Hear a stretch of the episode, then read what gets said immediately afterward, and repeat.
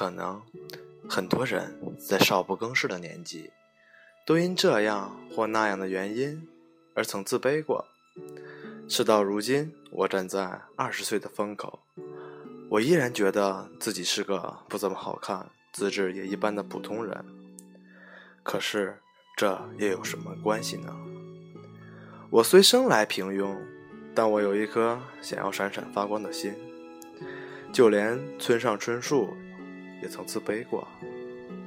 他曾说过：“少年时代的我始终为此有些自卑，觉得在这个世界上可谓特殊存在。别人理直气壮拥有的东西，自己却没有，所以自卑并不可怕。勇于承认自己的自卑，谁还没有个自卑的时候？在我十七八岁的时候。”我长得胖，对我就是长得胖。你们说的也只是客观事实，没有什么好遮挡的。反正肉也遮挡不住。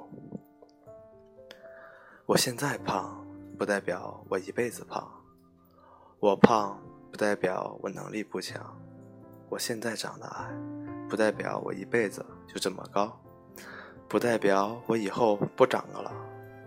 如果我真的不长，我还可以隐形增高。自卑这个东西，曾经扣到很多人头上过，只是扣的多少不一，深浅不一而已。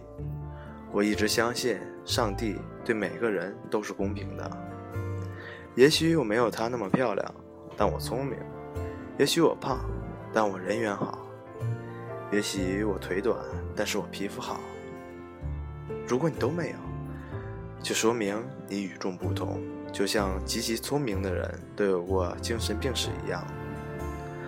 人都是优缺互补的，不要因为自己的不足而去一味的自卑。你要相信，你的身上肯定有独特的优点，给自己一点信心。